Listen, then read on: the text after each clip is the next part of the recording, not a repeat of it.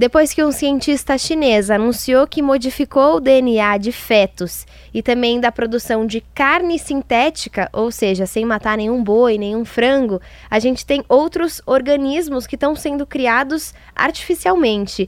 Gil, explica pra gente com muita paciência pra gente conseguir entender como cientistas estão criando vida em laboratórios. Um dos criadores dessa internet que nós usamos hoje, o Surf, ele trouxe uma discussão agora nesse 2019, como nós vamos lidar com o que significa realmente a palavra vivo.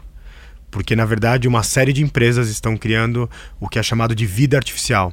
Uma empresa nos Estados Unidos, a Synthetic Genomics, anunciou que criou uma vida que ela tem apenas 473 genes. Isso é utilizado para que você possa estudar o gene individual de cada um e melhorar algumas doenças. Tem uma outra empresa que ela já está criando um tipo de DNA totalmente sintético. E Vicente Ferrer ele fala: está na hora da gente criar um, enfim, ou impedir essa caminhada da humanidade ou criar regras para isso, porque isso pode criar um lugar onde pessoas vão viver 200 anos com muita vida e outros vão morrer com menos de 10 anos por causa de malária. Então, qual é o conceito e qual o impacto na sociedade, né, na nossa filosofia, na nossa humanidade mesmo, quando a gente cria seres vivos, uma duas Letícias, para que possa uma ficar como se você tiver um problema no seu coraçãozinho, trocar ele. Parece coisa de filme, né, Gil? A gente pensar desse jeito.